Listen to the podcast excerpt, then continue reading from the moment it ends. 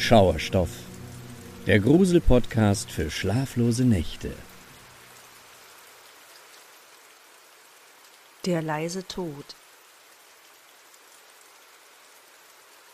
Wenn Menschen zu früh sterben, lässt das die Öffentlichkeit mit Bestürzung zurück.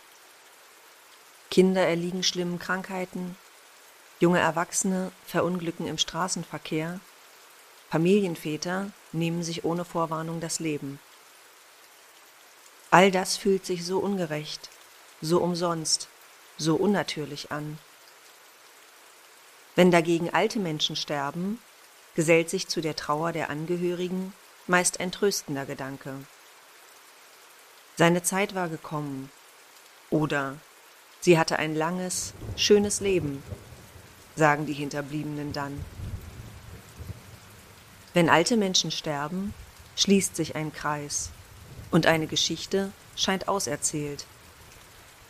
Was aber, wenn der vermeintlich natürliche Tod eines Menschen alles andere als natürlich ist? Das Ende des Lebens sieht in vielen Fällen nicht allzu rosig aus. Die meisten von uns fristen ihr Dasein in einem Altenheim. Hier sind die Tage lang und zäh wie Kaugummi. Wer noch einigermaßen mobil ist, kann mit dem Rollator nach draußen in den Park gehen. Wer noch fit im Kopf ist, kann Sudokus lösen oder mit dem Pflegepersonal Rummi spielen. Doch die Mehrheit der Bewohner schafft diese simplen Dinge nicht mehr.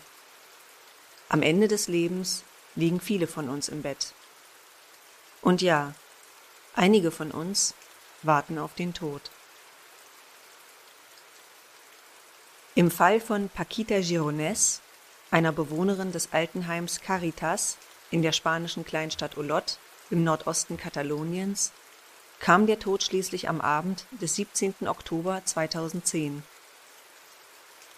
Die alte Dame wurde vom Personal bewusstlos in ihrem Bett aufgefunden und daraufhin ins Krankenhaus eingeliefert. Dort rang sie noch eine Weile um ihr Leben, konnte diesen Kampf jedoch nicht mehr gewinnen. Die 85-Jährige verstarb wenige Stunden später. Nichts Außergewöhnliches bei einer solch hochbetagten Frau, hätte man meinen können. Doch den behandelnden Ärzten vor Ort war etwas Seltsames aufgefallen. Pakita hatte Verätzungen am Mund, die sie sich nicht erklären konnten. Anstatt den Totenschein auszustellen, riefen sie sicherheitshalber den Gerichtsmediziner. Dieser war von seinem spontanen Einsatz zunächst nicht sonderlich begeistert und sah den Tod der alten Frau als nicht gerade aufklärungswürdig. Als er dann jedoch genauer hinsah, musste er eine erschreckende Feststellung machen. Pakita hatte nicht nur Verätzungen am Mund. Die Läsionen, die durch eine stark säurehaltige Substanz ausgelöst worden waren, fanden sich auch an Zunge, Kehlkopf, Speiseröhre und im Magen. Die Seniorin war an einer Vergiftung gestorben. Bald darauf schaltete man die Polizei von Girona ein. Alles deutete darauf hin, dass jemand der alten Dame die ätzende Flüssigkeit mit Absicht eingeflößt hatte, um sie zu ermorden. Nur, wer würde so etwas tun wollen? Und aus welchem Motiv? Um das herauszufinden, teilten die Ermittler ihre Arbeit auf. Während eine Gruppe das Personal vor Ort befragte, welches in der Nacht von Paquitas Tod Dienst hatte, suchten weitere Ermittler in den Räumlichkeiten nach Spuren. Im Heim selbst herrschte eine sehr angespannte, gedrückte Stimmung. Dass ein Mensch starb, war hier freilich keine Seltenheit. Dass jedoch die Polizei einen Mordfall untersuchte, der sich an diesem sonst so friedlichen Ort zugetragen haben sollte, stiftete große Verunsicherung. Die Polizei veranlasste den ersten naheliegenden Schritt und ließ sich von der Heimleitung das Material der Überwachungskameras aushändigen. In den Zimmern der Bewohner gab es logischerweise zum Schutze derer Privatsphäre keine Kameras. Dies galt allerdings nicht für die Flure und Gemeinschaftsräume. Die Ermittler suchten auf dem Material zunächst nach jenem Zeitpunkt, als man den Notruf im Heim abgesetzt hatte, um Paquita Girones in ein Krankenhaus zu überführen. Von hier aus spulten sie zurück, um sich ein Bild davon zu machen, was zuvor im Pflegeheim Caritas geschehen war. Währenddessen vernahm man als erstes die Pflegerin, die die alte Dame bewusstlos in ihrem Bett aufgefunden hatte. Die Altenpflegerin gab zu Protokoll, dass die 85-Jährige mit hervorgequollenen Augen im Bett lag und ihre Zunge schwarz verfärbt war. Typische Vergiftungserscheinungen also. Durch das Gespräch konnten die Ermittler auch alsbald ausschließen, dass Pakita die giftige Substanz selbst eingenommen hatte. Sie war schon seit längerem bettlägerig und hatte keine Möglichkeit gehabt, an eine solche Flüssigkeit zu kommen. Jemand musste sie ihr also eingeflößt haben. Als nächstes vernahm man den Krankenpfleger Johann Villa. Er gab an, dass er in der Zeit, bevor man Paquita Gironès aufgefunden hatte, damit beschäftigt war, einige andere Bewohnerinnen ins Bett zu bringen.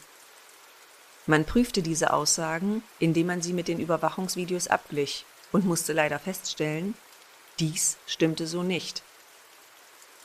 Auf den Videobändern des Altenheims war zwar zunächst zu erkennen, was Johann Willer in etwa zu Protokoll gegeben hatte. Willer hatte sich ab 19 Uhr tatsächlich etwa eine halbe Stunde in dem Zimmer einer anderen Bewohnerin aufgehalten, vermutlich um sie wie angegeben ins Bett zu bringen. Dann war er jedoch auf den Flur zurückgekehrt und hatte einen anderen Raum angesteuert, die Abstellkammer mit den Putzmitteln. Hier hatte er sich eine knappe Minute aufgehalten, bevor er wieder auf den Flur getreten und anschließend in das Zimmer von Paquita Gironès verschwunden war. In den Augen der Ermittler war dies natürlich höchst verdächtig, zumal es sich nicht mit der Aussage des Pflegers deckte. Johann Wieler schien derweil zu dämmern, dass die Polizei seine Angaben mit den Bildern der Überwachungskamera abgleichen würde. Er wusste, dass er ihnen nicht irgendeine Geschichte auftischen konnte, denn das Videomaterial würde in jedem Fall die Wahrheit preisgeben. Also senkte er schließlich den Kopf und gestand mit heiserer Stimme, dass er es war, der Paquita Gironès ein Reinigungsmittel eingeflößt hatte. Damit war es klar. Johann Wieler hatte die 85-jährige Heimbewohnerin ermordet. Es dauerte nicht lange, bis diese ungewöhnliche Meldung auch die lokale Presse erreichte. Die Journalistin Toura Soler hatte sich am frühen Morgen des darauffolgenden Tages gerade an ihrem Schreibtisch eingefunden, als die Meldung zu dem Mord ihre Redaktion erreichte. Für Toura Soler bedeutete die Nachricht mehr als nur die Berichterstattung zu einem völlig unerklärlichen Mordfall. Die Journalistin kannte Joan Villa, denn sie stammten beide aus dem Dorf Castelfollit de la Roca und waren viele Jahre gute Bekannte gewesen. Tura hatte den 45-Jährigen erst wenige Wochen zuvor bei einer kommunalen Versammlung zufällig wieder getroffen. Dort hatte er ihr erzählt, dass er sich nach mehreren beruflichen Fehlschlägen zum Altenpfleger hatte ausbilden lassen und auch, wie viel Freude ihm diese Tätigkeit bereitete. Vor diesem Hintergrund konnte Tura Soler die Tat noch weniger begreifen. Warum um alles in der Welt hatte Johann Villa einen Mord begangen? Auch die Ermittler wollten nachvollziehen, was den Altenpfleger zu seiner schrecklichen Tat bewegt hatte. Nachdem Johann Villa die Nacht auf dem Revier verbracht hatte, kehrte er am folgenden Tag in Geleit von Polizei und Staatsanwalt zurück ins Pflegeheim um die Tat zu rekonstruieren. Der erneute Gang durch die Räumlichkeiten und insbesondere in das Zimmer des Opfers machte dem Pfleger bereits sehr zu schaffen. Unter Tränen und mit einer großen Spritze in der Hand, vermutlich um sich plastischer in das Geschehen zurückversetzen zu können, berichtete Villa den Tathergang. Das Opfer hatte im Bett gelegen und litt offenbar seit geraumer Zeit unter starkem Husten. Johann Villa gab an, dass er Mitgefühl hatte und die alte Dame nicht länger so leiden sehen wollte. Er leugnete zu keinem Zeitpunkt, dass er für ihren Tod verantwortlich war, kooperierte mit den Beamten und war bemüht, alle Fragen zu beantworten. Dabei offenbarte er auch, dass er Paquita Gironès ursprünglich mit einem Tablettencocktail hatte umbringen wollen. Dann aber hatte er es sich anders überlegt und ein aggressives Reinigungsmittel aus dem Putzraum mit der Spritze aufgezogen. Dieses hatte er der 85-Jährigen dann direkt in den Mund verabreicht. Auch für die Ermittler war die Rekonstruktion des Tathergangs eine sehr ungewohnte Situation.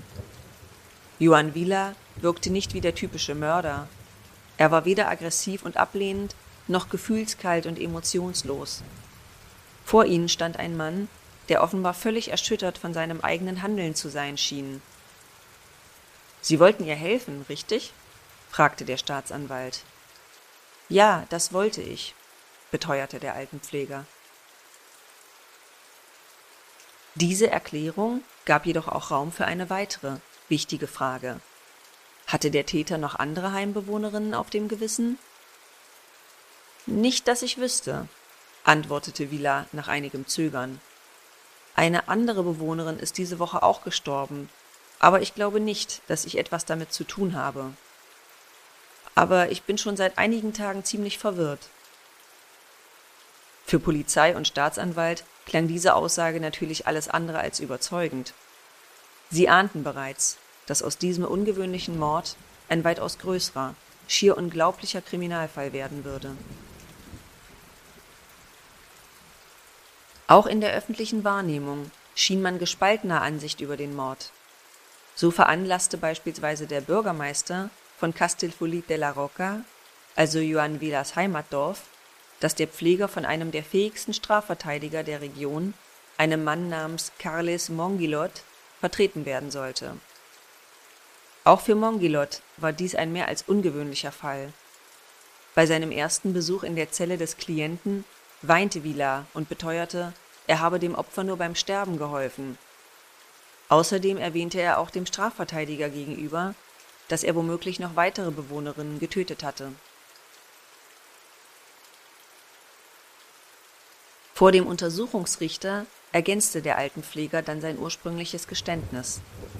Die Bewohnerinnen Sabina Massiorenz und Montserrat Giames starben nur wenige Tage vor Paquita, ebenfalls durch die Hand von Joan Villa. Ob er dabei Bleiche oder Salzsäure benutzt hatte, konnte er allerdings nicht mehr sagen. Er beteuerte abermals, wie leid es ihm täte, unterstrich jedoch ebenso, dass er aus Zuneigung und Mitgefühl gehandelt habe, da die Seniorinnen sich nur noch gequält und keinerlei Lebensqualität mehr gehabt hätten. Vor allem für die Heimbewohner und das Personal war das Geständnis des Mörders sehr schwer einzuordnen. Insbesondere, da man ihn zuvor als extrem engagierten Mitarbeiter geschätzt hatte. Johann Wieler hatte seine Arbeit gerne getan und war in der Fürsorge um die alten Menschen regelrecht aufgegangen. Er hatte weder ein Problem mit Überstunden noch mit den unangenehmen Aufgaben, die ein solch ehrenwerter Beruf nun mal mit sich brachte. Seine KollegInnen berichteten außerdem, dass Johann Villa sich sogar um die Frisuren der alten Damen gekümmert oder von seinem eigenen Geld Nagellack für die Bewohnerinnen gekauft hatte. Das machte es umso schwieriger. Wie konnte jemand, der offenbar nur das Beste für diese alten Menschen wollte und diese so liebevoll umsorgte, so etwas Grauenvolles getan haben? Sein Engagement ging sogar so weit, dass er sich nach dem Ableben einer Bewohnerin auch noch dazu bereit erklärte, den Leichnam der Verstorbenen für die Angehörigen etwas herzurichten. Rückblickend konnte man dieses Hilfsangebot allerdings auch anders interpretieren. Womöglich wollte Johann Willer jene Zeit auch nutzen, um sicherzugehen, dass man keine zu offensichtlichen Spuren seines Handelns an der Toten entdeckte. Und damit auch niemand auf die Idee kam, er hätte mit dem plötzlichen Tod der Betroffenen etwas zu tun. Denn in der Rückschau hatte es unter den Bewohnern und beim Pflegepersonal anscheinend doch ein paar zarte Vorahnungen gegeben. Der Journalistin Tura Soler sagten die Zeugen damals jedenfalls, dass es schon auffällig war, dass jedes Mal, wenn jemand starb, zufällig Johann Villa Dienst hatte. Der jüngsten Entwicklung um die Aufdeckung von gleich drei Mordopfern in einer Woche schloss sich selbstverständlich die Frage an, ob Johann Villa noch mehr alte Menschen auf dem Gewissen hatte. Er selbst schien nicht in der Lage zu sein, dies zufriedenstellend zu beantworten. Vielleicht, ich weiß es nicht, gab er als Antwort zurück. Dies konnte ebenso gut bedeuten, ja, aber wer weiß schon, wie viele es waren. Die Ermittler eruierten, wie sie bei der Aufdeckung möglicher weiterer Morde vorankamen. Die Korrelation zwischen Villars Dienstzeiten und dem Zeitpunkt des Todes der Opfer kam ihnen wieder in den Sinn. Also besorgte man sich Villars sämtliche Dienstpläne der letzten Jahre und förderte dabei Erstaunliches zutage. Innerhalb der letzten fünf Jahre waren 59 Menschen in dem Altenheim verstorben. Bei 27 davon war der Altenpfleger zugegen. Und innerhalb des letzten Jahres hatte er sogar bei acht von neun Todesfällen eine Schicht gehabt. Aber bedeutete dies auch, dass Villar all diese Menschen umgebracht hatte? Oder waren diese Zahlen schlichtweg ein Werk des Zufalls? Um dies herauszufinden, entschied sich der damalige Ermittlungsrichter für einen sehr ungewöhnlichen und zugleich radikalen Schritt. Er ordnete an, dass man die weiteren acht Verstorbenen des vergangenen Jahres exhumierte, um mögliche Spuren eines von außen herbeigeführten Todes aufzudecken. Am 22. November 2010 öffnete man die letzten Ruhestätten der möglichen Opfer und überführte die Leichname in die Gerichtsmedizin. Der begleitende Medienrummel war überwältigend, da jene Geschichte um den mordenden Altenpfleger noch immer schier unglaublich schien. Gleichzeitig war die Störung der Totenruhe in einem christlich geprägten Land wie Spanien nichts, was die Bevölkerung einfach so hinnahm. Von daher erhoffte man sich natürlich eindeutige Ergebnisse von der aufwendigen Exhumierung. Doch diese Hoffnung wurde leider alsbald enttäuscht. In allen acht Fällen war der Verwesungsprozess des Leichnams bereits so weit fortgeschritten, dass man nicht mehr nachweisen konnte, ob etwa giftige Substanzen im Spiel waren oder die Person durch einen hochdosierten Medikamentencocktail gestorben war. Entsprechend blieb die Todesursache bei allen exhumierten Verstorbenen leider ungeklärt und man konnte Johann Wieler nicht nachweisen, dass er an dem Mord weiterer Heimbewohner beteiligt gewesen sein musste diese Ergebnisse hinterließen sowohl bei den Ermittlern als auch bei den betroffenen Angehörigen und in der Bevölkerung viel Frustration. Das scheinbare Nicht-Erinnern-Können wie Lars machte die Sache natürlich nicht besser. Doch da entschied dieser sich plötzlich für einen Kurswechsel und bat um die Möglichkeit eines weiteren Geständnisses. Bei dem erneuten Aufeinandertreffen mit dem Ermittlungsrichter gestand der Altenpfleger nun weitere Morde die er während seiner Zeit im Heim verübt haben wollte. Überraschenderweise war er bei jenem Geständnis jedoch auf einmal nicht länger der tief betroffene, empathische Pfleger, der keinen Mord begangen, sondern im Wesentlichen aktive Sterbehilfe geleistet haben wollte. Sein ganzes Auftreten wirkte nun deutlich kühler und rationaler. Doch auch hierfür gab es einen einleuchtenden Grund. Auch in Spanien gibt es eine Obergrenze, was das Strafmaß für eine schwerwiegende Tat angeht. Mehr als lebenslänglich, was in Spanien 40 Jahre bedeutet, kann es nicht geben, und dieses Strafmaß hatte Villar mit den drei zuvor gestandenen Morden längst erreicht. Das wiederum bedeutete, dass jeder weitere Mord, den er gestehen würde, an seinem Strafmaß ohnehin nichts mehr verändert hätte. Die maximale Höchststrafe war in seinem Fall bereits ausgeschöpft. Bei jenem Treffen verlas der Ermittlungsrichter zahlreiche Namen von verstorbenen HeimbewohnerInnen. Johann Villar gab an, ob er sie getötet hatte und wenn ja, beschrieb er zugleich sein Vorgehen bei dem Mord. Hierbei kristallisierte sich ein interessanter Wechsel bei seiner Mordmethode heraus. Bei früheren Morden hatte der Pfleger seine Opfer mit einer Überdosis Insulin oder mit Barbituraten, also Beruhigungsmitteln, umgebracht. Bei den letzten drei Opfern, deren Tötung er bereits gestanden hatte, hatte er ein ätzendes Bleichmittel verwendet und ihnen die Substanz einfach oral eingeflößt, eine deutlich grausamere Methode als der zuvor gewählte Tod per Injektion. Dies passte nun umso weniger zu Villars Haltung, er habe die alten Menschen nur von ihrem Leid erlösen wollen.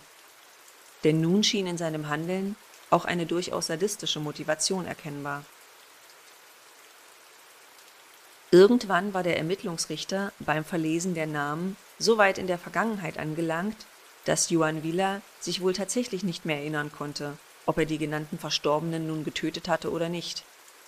Der Beschuldigte dachte lange nach und sagte schließlich Ich weiß es wirklich nicht mehr. Aber wenn das bei Ihren Ermittlungen so herauskommt, wird es wohl stimmen. Acht weitere Morde gestand Villar bei dem erneuten Treffen mit dem Ermittlungsrichter. Er hatte also insgesamt elf Menschen getötet. Zumindest, soweit er sich erinnern konnte. Und auch das Image des ehemals noch altruistisch anmutenden Todesengel wandelte sich mit den zusätzlich gestandenen Morden.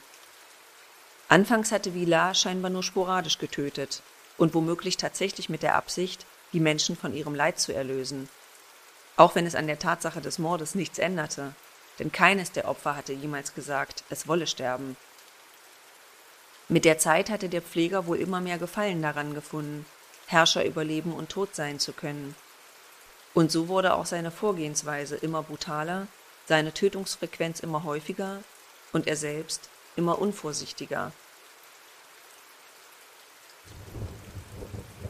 Entsprechend wurden natürlich auch Vorwürfe laut, warum Außenstehende nicht schon eher etwas bemerkt hatten. Doch wie eingangs bereits unterstrichen, ist der Tod von alten Menschen im Seniorenheim in unserer Wahrnehmung sehr gewöhnlich und normal, weshalb die Todesursache nur selten hinterfragt wird. Hinzu kam bei dem Pflegeheim La Caritas der Umstand, dass der Schrank mit den Arzneimitteln für das Personal jederzeit frei zugänglich war und niemand über die entnommenen Präparate Buch führte. So konnte Villar auch ohne Probleme die Überdosen beschaffen, mit denen er seine Opfer eingangs noch getötet hatte.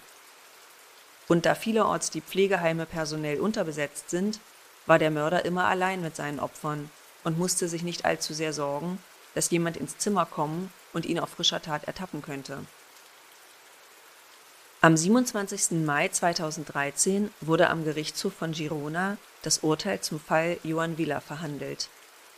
Die Basis waren zum einen sein Geständnis, zum anderen aber auch zahlreiche psychiatrische Gutachten, um die Schuldfähigkeit des Angeklagten zu bestimmen. Die Gutachter hatten herausgearbeitet, dass Villa schon während seiner Kindheit und Jugend eine extreme Faszination für das Thema Sterben entwickelt und dass ihn zudem der Tod einer nahestehenden Tante stark traumatisiert hatte. Die Tante war nach langer Erkrankung an Brustkrebs gestorben und hatte offenbar sehr gelitten. Villar erinnerte sich, wie sinnlos und niederschmetternd er ihren Todeskampf damals empfand.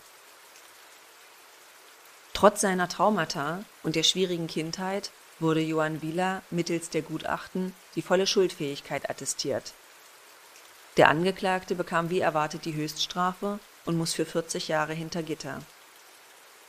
Toura Soler, die Journalistin und Jugendfreundin Villars, bekam während seiner Zeit in der Untersuchungshaft die Möglichkeit, ihn zu interviewen. Johann Wieler blieb in dem Gespräch bei seiner Haltung, er habe den alten Menschen nur helfen wollen, weshalb er auch keine Veranlassung sehen würde, sich bei deren Angehörigen zu entschuldigen. Das Interview erschien damals mit der Überschrift Ich bin ein guter Mensch,